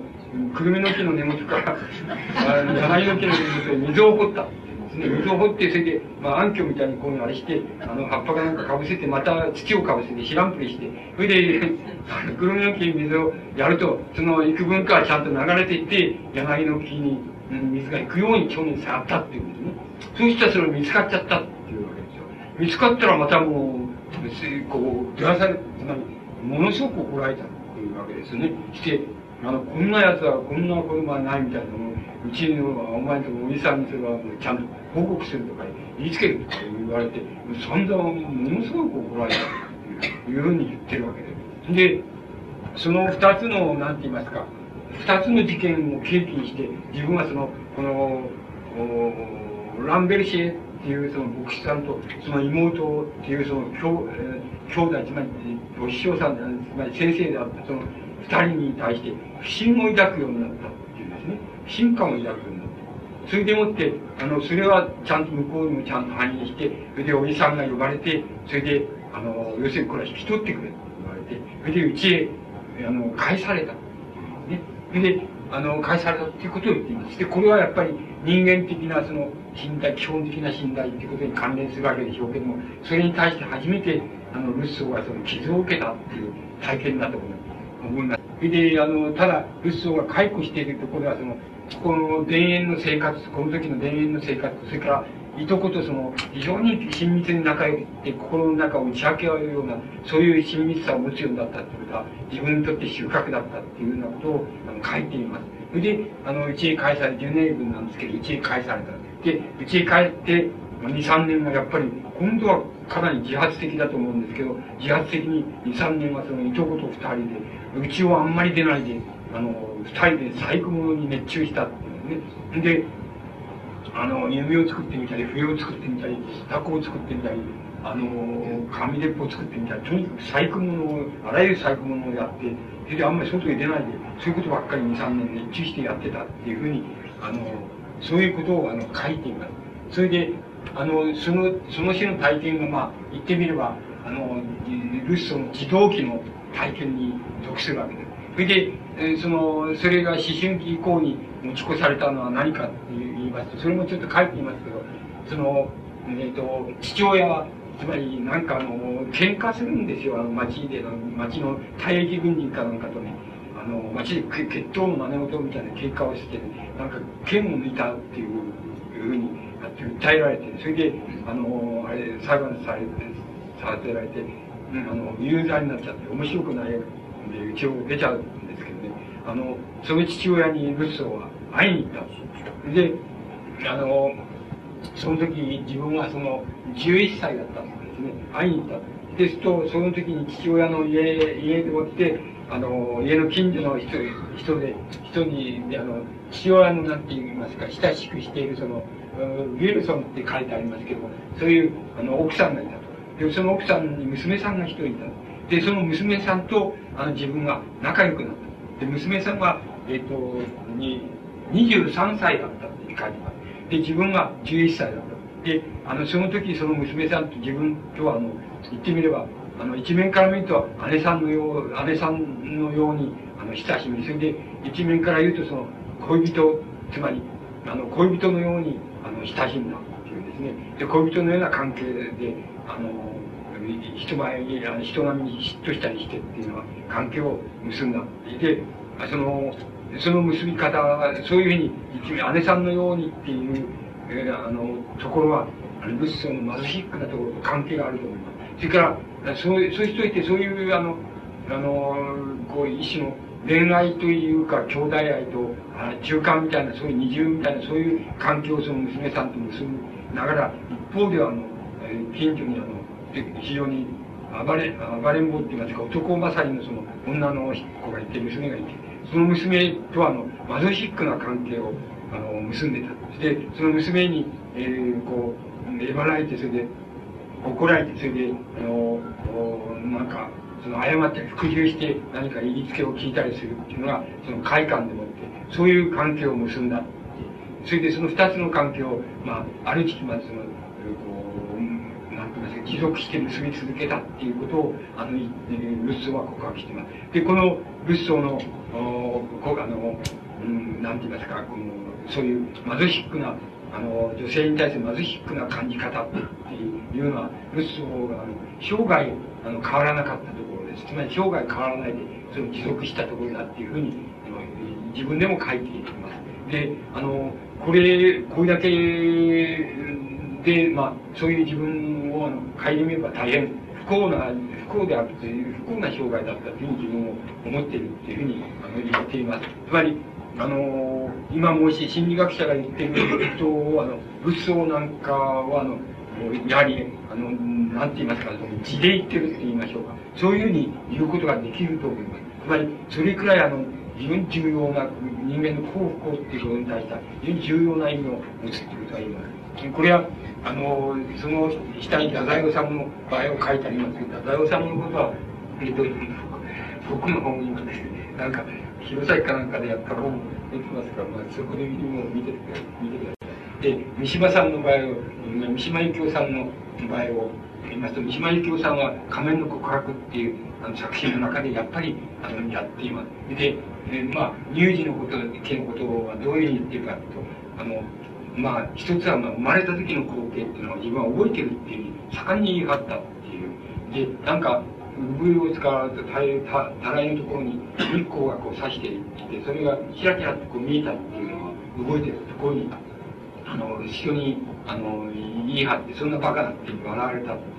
だってお前が生まれたのは午後9時頃だって日光の出てるわけじゃないってこういうふうに言われたっていうでも僕はやっぱりこの生まれた時に光景が覚えてるっていうふうにあの言ってることはとても重要な気がいたします。あの、まあ、何が重要かっていうことは、まあ、ここではいいとして、まあ、あの、まあ、とても重要なような気がします。それで、これはやっぱり三島さんっていう人もものすごく高な人ですね。あの、えっ、ー、と、生まれてから49日目、49日目に、あの、要するに母親2階に、下におばあさん、祖父ですね、おばあさんが寝てた。寝てるわけですけども。おばあさんがその、なんか、要するに可愛くてしょうがなくて、その、その2階で赤ん坊を育てるのは、その、危ないっていうふうに言って、母親からとにかく、うん、赤ん坊である自分を、0歳の乳児である自分を切り離されて、で、自分のとこ連れてきたんですね、自分の部屋に。それはもう、母親、あの、おばあさんが、まあ、年取って、その、病気になって、その、病気がちで、その、自分の寝室で寝てるんだ。で、そこのところへも自分を連れてきちゃった。で、あの、おばあさんに大体育てられたというふうに、あの、書いています。で、あの、おばあさんに育てられて、で、おばあさんがもう病気であるし、それから、えっ、ー、と、えっ、ー、と、脳、脳神経症で、その、ものすごく、なんて言いますかね、変な意味で鋭い、神経が鋭いって病的に鋭くなっちゃっていて、幻覚であり、編集的であり、もうあらゆるいうそういう意味で病的な要素を全部備えてたそれがもうそのおばあさんが自分を話そうとしないし母親のところやろうとしない自分の部屋に あの寝かしっていでで育てられたっていうふうにあの言っています。で、えー、あの乳児の1歳未満の時になんか階段からあの2階の階段3段目ぐらいから落っこったことがあるっていうようなことも言ってますで、こんなことは別に大したことないような気もしますし、するような気もします。で、あの、えー、なんて言いますか、うん、おばあさん、おばあさんの脳神経症っていうのは、要するにおじいさんの病気のせいだっていうことを誰が知ってただろうっていうふうに書いてあるか、大分それは梅毒だと思いますね。あの、だと思います。あの、ことを言ってるんだっていうふうに僕は思います。で、それで、そういう幼児期、つまり、おふくろさんがいるのに、もうすぐに40、49日経ったらもう、あの、おふくろさんからおあのおばあさんのところに抜き取られて、で、おばあさんのその、病的な神経と病、病、病気で寝寝寝がちのところで、で、おばあさんに育てられて、えー、いるって言って、ちょっともう、むちゃくちゃじゃないかっていうことになります。つまり、こんな育て方も、ちょっともう、なんて言いますか、言ってみればもう、つまり不幸のどん底を約束されたようなものだっていうようなことになると思います。そういう育て方、られ方を乳児の時にしています。で、あの、幼児期の象徴的な事件だ。つまり自分の幼児期っていうのを象徴する事件だっていうふうに、あの、書いてることがあります。それは、あの、おばあさんがよく近所の若い衆っていうのが、あの、こう、よく親しくしてて、で、夏祭りの時に、その、うちの中に、あの、みこしを、あの、おばあさんに呼び入れたっていうんですね。で、呼び入れた。して、ところが、あの、その、その、その、なんて言いますか、呼び入れたその男衆たちのその、なんかその、どういったつまり、高揚したって言いましょうかね。半分、あの、こう、なんか、こう、高骨になったような、その、また高揚したその、こう、わしわしっていうその、こう、掛け声とか、えー、こう、振る舞いとかそういうのがものすごく圧倒的な自分にあの意味を持ったっていうことを言っていますそれからもう一つはそのその時にあのうちの中にそのうちの庭にこう入れた、えー、障子入れ招き入れたそのみこし町内のみこしがそのそこで暴れましてそれであのうちの、なんて言いますか、暴れて、うちの庭木屋なんかをどんどん折っちゃったりなんかして、わしわし暴れてたっていう、暴れた。これは、ちょっと、僕、そういうことって、子供の時は覚えがありますけど、あの、普段尺に立ってるうち行くと、あの、わざとよくやりますから、きっとそういう意味合いで多少のその、アンチシをあのうちは、つまり、なんて言いますかね、少し透かしてやるっていうふうに思われてたんじゃないでしょうか。だから、だからそれちょっと暴れて、それもちょっとやっぱり相当あのショックであって、やっぱり幼年期の自分を象徴する、あの、体験だっていうふうに、言っています。で、あの、その、やっぱり三島由紀夫さんもその、同じで、その自分の遊び相手っていうのは、あの、幼年期の遊び相手は、大体自分の病弱のために、その、近所の女の子が、3人っていうふうに決められたで近所の女の子3人がうちの中に招き入れられてそれであのそれでママを出すみたいのをして遊んだっていうふうに言ってます。これもものすごく決定的なことのように思いますね。あのそれでもう一つ体験として言ってるのは5歳頃に赤いコーヒー状のものをあの吐いた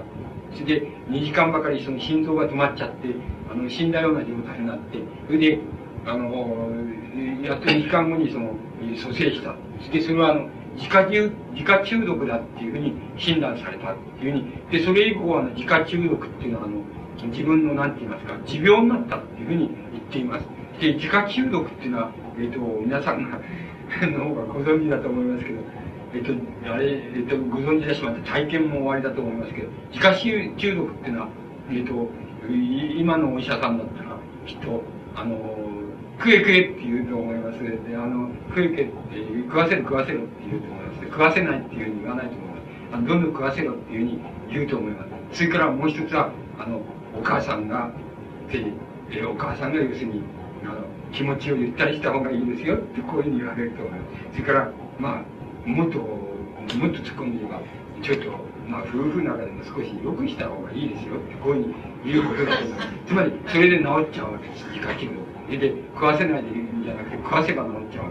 けです。で、その、治っちゃうわけです。だから、つまり、自家中欲っていうのは、要するに、欲求、抑圧なんですよね。欲求なんていうか、抑圧、乳児にとっては、幼児ないし乳児にとっての抑圧ですから、その抑圧の原因はいろいろあるわけでしょうけど、母親との関係とか、母親と父親の関係とか、いろいろあるわけでしょうけども、まあ、いずれにせよそういうもんだと。それ以降、その持病になったっていうふうに言っています。がもう一つ重大なことは、ルッソーと、ルッソーの場合はマゾシックですけども、三島さんの場合はマゾシックだけじゃなくて、マゾシックでもありますし、それから、あの、もしかする、もしかするっていうのは多分そうだと思いますけども、あの、同性愛的になります。つまり、同性愛者っていうふうに言っていいようになります。えー、だから、そういう特別、つまり自分は、えっ、ー、と、まあ、こう学童期につまり児童期に入った頃、あれ、乳幼児期の末期ですけど、その、何て言いますか、あの、まあ、読み書きやルッソーと同じように、こ、ういう遊び方をしていますから、それより他ないですから、本読める他ないですから、読み書きがたくさん達者になってできるようになって、普通の人よりも達者になる、普通の子供より達者になりますけども、あの、何になりたいかっていうふうに言った場合、普通の人が、そう書いていますけども、日野さん書いてますけども、普通の人が例えば、俺は博士になりたいとか、あの、大将になりたいとかね、子供はよく昔の子供は、僕らのぐらいの年齢の子供は言うわけ、言ってる言う言うわけですけど、ですけども、あの、そういうふうに言う言うのと同じ意味で、自分はそのワイヤさんになりたいっていうとか、あの、花電車の運転手になりたいとか、あの、地下鉄の切符切りになりたいとか、そういうふうに自分は言う、そういう意味合いでそういうふうに言ったっていうふうに書いています。つまり、あの、このことは、つまりもう、ま、まマゾヒックっていうことと、それから、あの、同性愛的っていうこと、ことのもう、まあ、一つの象徴として言っていいくらいで、あの、三島さんのもう、なんて言いますか、決定的な不幸っていうのはもう、あの、生まれた時、つまり乳児の時にもう決定していますし、それから、まして、あの、幼児期の育ち方っていうのは、ルッソと、まあ、ウリスタとまで言いませんけれども、まあ、非常に近似した、あの、育たれる方をしています。で、あの、これだったらこれでもって生きていけっていうのは無理だよっていう。つまり、これでもって、あの、なんて言いますか、一生生きていけっていうのは、本当は無理だよっていうふうに言っていいくらい、大変な、あの、育った、不幸な育てられ方を、あの、乳幼児期を通して、あの、さ、されています。で、ここでもって、三島さんが、あの、性的に、そのマゾヒックにな成功を持ち、それから同性愛的になっていく、いったっていうのは誠にも当然であるし、また、それ以外にはもう生きていく術もないくらい大変だったろうなっていうふうに思われます。で、あの、まあ、三島さんは、あの、つまり何遍も、何遍も何遍もそういうもの、そういうものに対して、つまり意志の強い人ですから、まあ、イルソも意志の強い人だったんでしょうけれども、三島さんも大変に意志の強い人でしたから、あの、つまり皆さんもちろんごご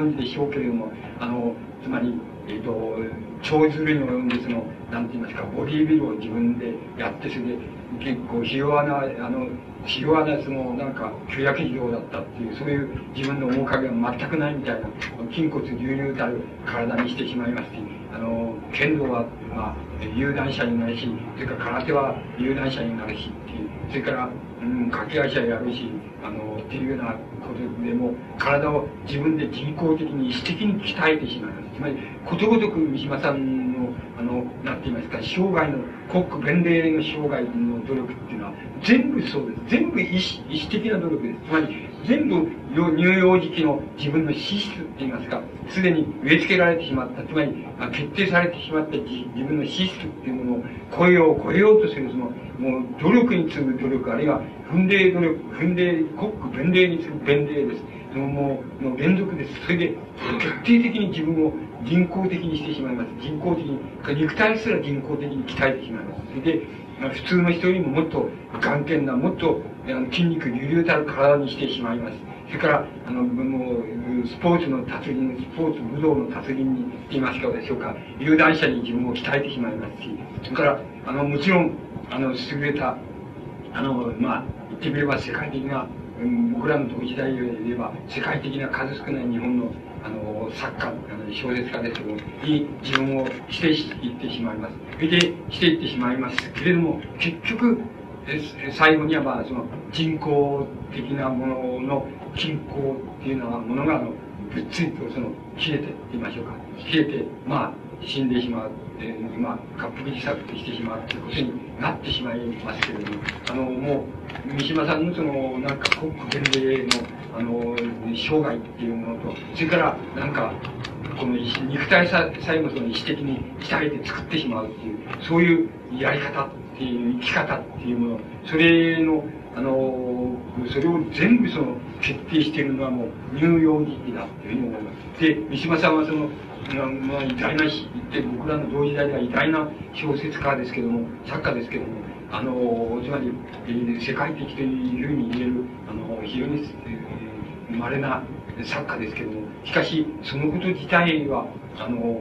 つまり、なんて言いますか、ルッソの場合と同じで、人間はいかに、えー、その、なんか自分の置かれた、なんて言いますか、資質て言いますでしょうか、宿命っていうようなものをいかに超えるか、あるいはいかに超えられる存在かっていうことの、まあ、ことの意味では、あの、もう二人とも、つまり、類まれなその、なんか、お手本って言いましょうかね、あの、模範であるっていうふうに言えると思います。これ以上の模範はないっていうくらい、模範的な、あの、生涯を送った人だっていうふうに思います。しかし、もっと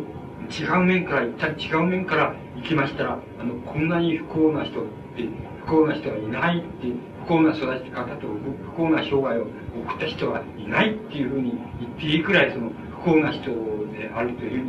ふうに言える、また一面では言えます。つまり、あの、我々も大なり小なりその、不幸も背負っているわけですけども、しかし、我々の背負っている不幸な、不幸っていうのは、あのこれらの人に比べれば、はるかに、なんて言いますか、楽な生涯、楽なもんであって、これらの人たちはもう、なんて言いますか、もう、乳児の時に、あるいは幼児の時に、もうお前もし、もう生きちゃいけないんだよっていうふうに言われたと同じくらいな、ひどい育ち方って言いますか、育てられ方をしています。つまり、これは物質的な問題でも何でもありません。つまり、何でもありません。それから、多分、ここの人を取ってきた、あの、ルッソーのおばさんも、それから、あの、三島由紀夫のおばあさんもお母さんも、きっと普通の優しいお母さんとか優しいおばおばあさんっていうようなものでああったんでしょうけども、一旦、あの、子供と母親っていう問題の、その、なんて言いますか、関係の中に置かれた時の幸不幸の決定の仕方っていうのをから言えば、もう、これ以上不幸な人もう普通の人よりはるかに不幸で、もう言ってみれば、もう、なんてますか、お前はもう生きて、生きちゃいけないんだよっていうふうに言われて、もう言われてるのと同じような生き方を、あの、あの生かされ方と言いましょうか、育たさ